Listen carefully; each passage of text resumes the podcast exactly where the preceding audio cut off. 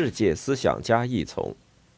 马克思，作者温迪·林恩·里。四，共产主义革命。国家的消亡。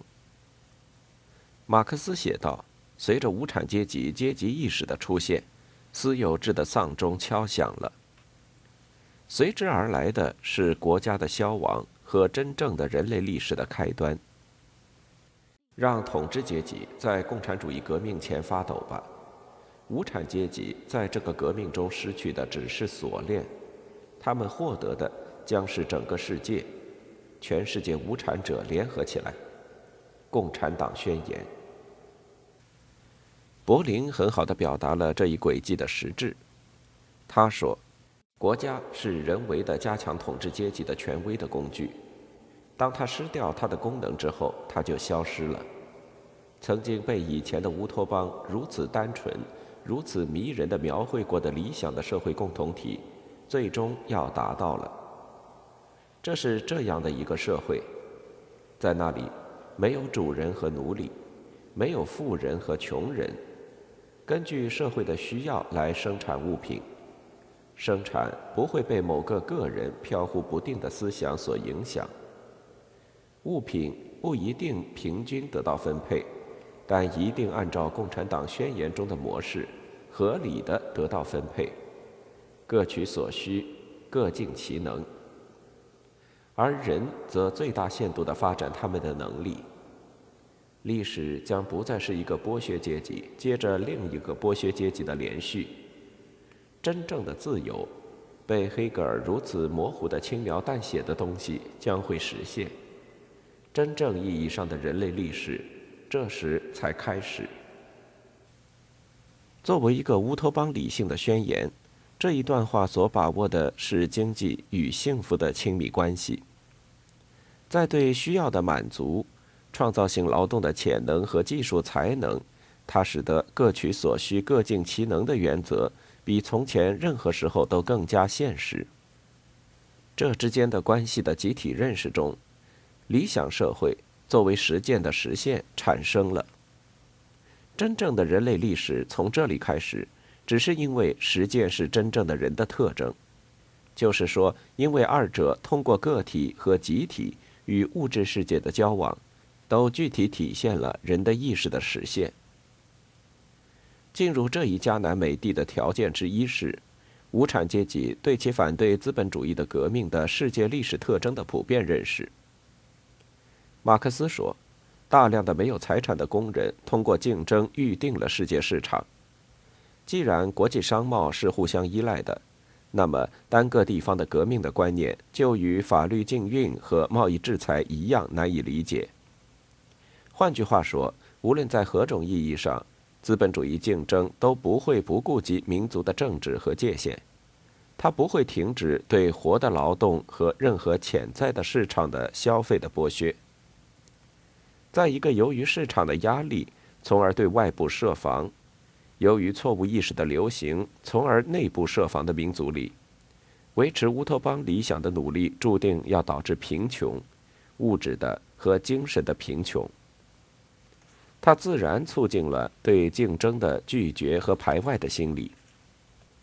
这些民族都会因为他们的贫乏而遭受耻辱。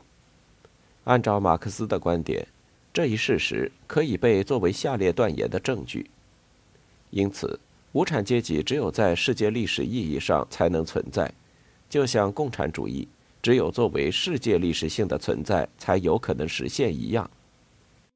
人对人的剥削一消灭，民族对民族的剥削就会随之消灭；民族内部的阶级对立一消失，民族之间的敌对关系就会随之消失。共产党宣言。共产主义的到来不是应当确立的状况，不是现实应当与之相适应的理想。它不能被实体化，好像它是通过暴力革命将要获得的对象或财产，而勿宁是这样。我们所称之为共产主义的，是那种消灭现存状况的现实的运动。这个运动的条件是由现有的前提产生的，得以指意识形态。共产主义被认为是一种行动和运动，它最好是被理解为一个集体的实践的革命行动。作为创造性劳动的实施的条件和劳动本身，共产主义是马克思给予历史的发生的意识的名字。这一意识不把劳动与阶级划分、剥削和异化相等同，而是与一个深刻的民主誓言、平等和唯一的自由相等同。与黑格尔使自由与一个非实体的绝对者的联合相反。这种自由对人类来说是可能的，也就是说，这种自由在一个物质世界中，并通过这个物质世界诞生于活生生的劳动。马克思在《神圣家族》中写道：“既然人是从感性世界和感性世界的经验中汲取自己的一切知识、感觉等等，那就必须这样安排周围的世界。”使人在其中能认识和领会真正合乎人性的东西，使他能够认识到自己是人。既然正确理解的利益是整个道德的基础，那就必须使个别人的利益符合于全人类的利益。既然人的性格是由环境造成的，那就必须使环境成为合乎人性的环境。既然人天生就是社会的生物，那他就只有在社会中才能发展自己真正的天性，而对于他的天性的力量的判断，也不应当以单个个人的力量为准绳，而应当以整个社会的力量为准绳。共产主义描述这样一种社会，它不想被想象为革命的产品和目的，而是一场正在进行的革命。通过它，一种道德理想被实现了。这种理想本身与个体发展和集体进步的前景相毗连。对马克思来说，它是一个被体验为完全的人的自我的物质可能性。共产党的使命。根据马克思的理论，实现共产主义的第一步是一个催化物，一个最终要自我解体的政治团体。他的目标是成为无产阶级革命的具体代表。这就是一个共产主义政党的创造。它自身的消亡以国家本身的消亡为前提。在《共产党宣言》第二部分中，马克思说：“共产党人与全体无产者的关系是怎样的呢？共产党人不是同其他工人政党相对立的特殊政党。”他们没有任何同整个无产阶级的利益不同的利益，他们不提出任何特殊的原则用以塑造无产阶级的运动。共产党人同其他无产阶级政党不同的只是，一方面在无产者不同的民族的斗争中，共产党人强调和坚持整个无产阶级共同的不分民族的利益；另一方面，在无产阶级和资产阶级的斗争所经历的各个发展阶段上。共产党人始终代表整个运动的利益。共产党宣言。共产党是革命运动的宪章，它的目标是个人的、国际的，也是全世界的。通过政治鼓动、宣传、组织工会和由无产阶级夺取政权，它代表了革命行动。它的目标之一就是废除私有制。即废除在资本和工资劳动之对立基础上获得的财产。共产党人的特征并不是要废除一切财产私有制。马克思区别了偷来的财产和个人的一切自由活动和独立的基础上的财产。我们绝不打算消灭这种供直接生命再生产用的劳动产品的个人占有。这种占有并不会留下任何剩余的东西。使人们有可能支配别人的劳动。我们要消灭的只是这种占有的可怜的性质。在这种占有下，工人仅仅为增值资本而活着，只有在统治阶级的利益需要他活着的时候才能活着。共产党宣言。资本主义占有的可怜性质来自于他用工资劳动取代了创造性劳动。因为工资劳动不仅支出劳动者为维持他的生存所需要的劳动，而且要付出他的价值的全部，因而是他的与工资相等的身份。工资劳动是以谋生的机会的面孔出现的所有权的剥夺，它是如此全部颠倒了劳动者的价值，以至于异化成了它的必然结果。在此情景之下，成为一个劳动者，工资就是对他的报偿。由于不仅他所具有的被剥夺了，而且他的所事也被剥夺了，因此革命就成了一种不仅是反对偷窃的自卫形式，而且是反对对一个人的自我进行系统剥夺的自卫形式。在共产党人只反对通过对他人劳动的压制而获得的财产的意义上，说共产主义是对一切所有制的废除是不正确的。根据财产重新占有的定义，它是不能被偷盗的，因为一个人不能偷盗他自己拥有的东西。进而，这种抱怨必须以阶级合并为先决条件，它的合法性是革命的目的。当资本家把资产阶级私有财产的丧失悲叹为一切财产和文化的丧失时，对无产阶级来说，这样一种丧失恰恰是一种解放。我们要消灭私有制，你们就惊慌起来。但是在你们的现存社会里，私有财产对十分之九的成员来说已经被消灭了。这种私有制之所以存在，正是因为私有财产对十分之九的成员来说已经不存在。可见你们责备我们，是说我们要消灭那种以社会上的绝大多数人没有财产为必要条件的所有制。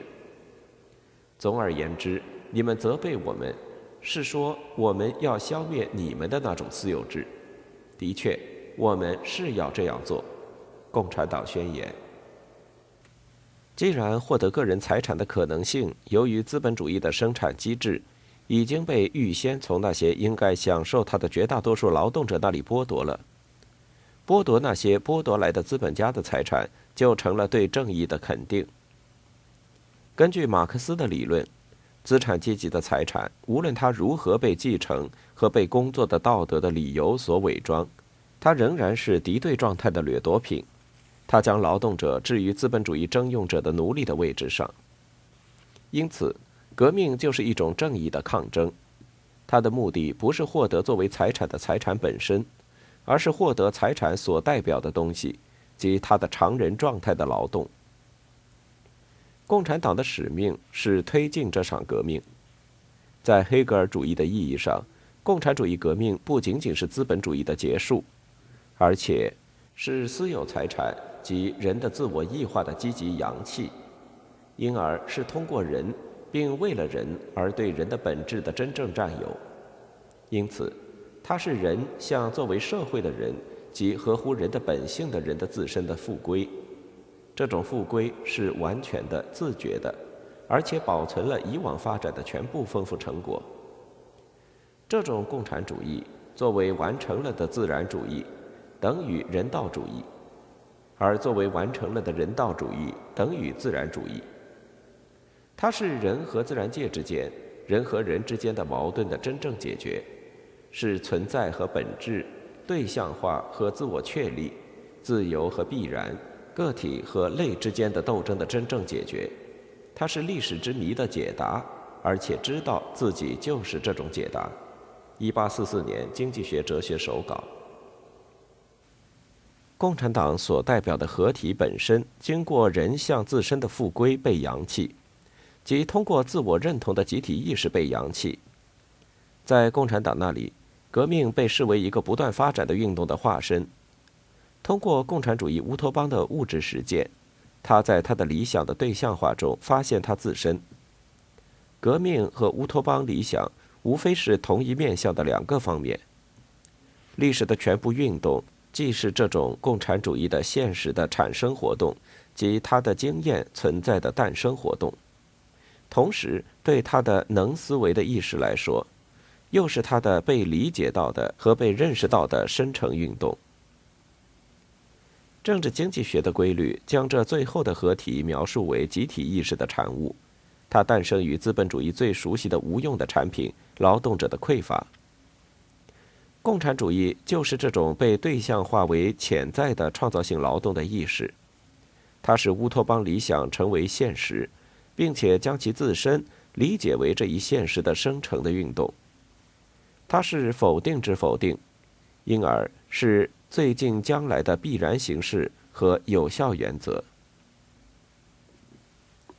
感性人的诞生，对马克思来说，任务不仅仅是怎样使乌托邦成为现实，而且是作为一个具体的实践，它的合理与平等的前景怎样被实现。我们用什么样的人性概念？来决定乌托邦中责任和机会的分配，用什么样的分工来决定这种分配？在神圣家族中，他写道：“如果人由环境所形成，则环境必须被人性的形成。但是在具体现实中，这种道德理想的运动如何实现呢？”马克思写道：“人们的观念、观点和概念。”一句话，人们的意识，随着人们的生活条件、人们的社会关系和人们的社会存在的改变而改变，这难道需要经过深思才能了解吗？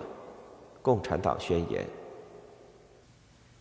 马克思在一八四四年《经济学哲学手稿》中说：“只是由于人的本质的客观的展开的丰富性，主体的人的感性的丰富性，如有音乐感的耳朵。”能感受形式美的眼睛，总之，那些能成为人的享受的感觉，即确证自己的本质力量的感觉，才部分的发展起来，部分的产生出来。此时，他第一次提示了实现这一远大前景的线索。马克思表明，这一人化自然的感性概念，是与他对实践的讨论相一致的。在资本主义社会中，劳动者的时间早已被异化。他重申了人的本质的丰富性。马克思写道：“五官感觉的形成是以往全部世界历史的产物。感觉经验的培养利用了实践的许可证。他对艺术、音乐和文化的占有，标志着人的自由的对象化。”共产主义社会就是这种感性实践的大写。因此，一方面随着对象性的现实在社会中对人说来，到处成为人的本质力量的现实，成为人的现实，因而成为人自己的本质力量的现实。一切对象对他说来，也就成为他自身的对象化，成为确证和实现他的个性的对象，成为他的对象。而这就是说，对象成了他自身。因此，人不仅通过思维，而且以全部感觉在对象世界中肯定自己。一八四四年经济学哲学手稿。历史最终拥有的主体和客体成了个体化的，并且不仅仅是个体化了的人。随之而来的结果之一是对有神论和无神论等等胡说八道的驳斥。这样一个否定之否定，与黑格尔主义的红色恐怖医生的乌托邦概念的主旨是一致的。因为人与自然界的实在性，即人对人说来作为自然界的存在，以及自然界对人说来作为人的存在，已经变成实践的，可以通过感觉直观的。所以，关于某种异己的存在物，关于凌驾于自然界和人之上的存在物的问题。即包含着对自然界和人的非实在性的承认的问题，在实践上已经成为不可能的了。无神论作为对这种非实在性的否定，已不再有任何意义，因为无神论是对神的否定，并且正是通过这种否定而肯定人的存在。一八四四年经济学哲学手稿。神不再被肯定或否定。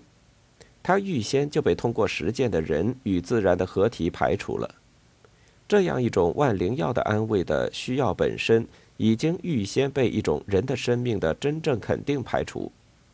正如存在主义哲学家让·保罗·萨特所言：“这种生活即使没有借口，即使没有宗教信仰的慰藉，因为宗教信仰本身就是一种错误的意识，那也是能够过的。”换句话说。人没有杀死上帝，而是根本没有这种需要。通过他的将自身确证为价值的中心，体现在他创造的对象之中。神的存在的理由，正如国家的存在的理由一样消逝。信仰在不经意间瓦解了。乌托邦的存在的理由，不是罪的赦免和对来世生活的准备。人的行为既不被罪，也不被对天国报偿的希望所驱使。实践既不是禁欲，也不是放纵。相反，共产主义社会的目标是启蒙运动以来的人的自身的发展。这种人是完全的以人文主义的方式设想出来的理性的社会的动物。虽然他的与生俱来的物质性本性给了他限制，但是也给了他每个人通过实践得以表达的可能性。那么，这个重新从上帝那里获得其形象的人是谁？他抓住了与马克思对平等的展望相一致的人的形象了吗？准确地说，革命到底解放了谁？他为了谁？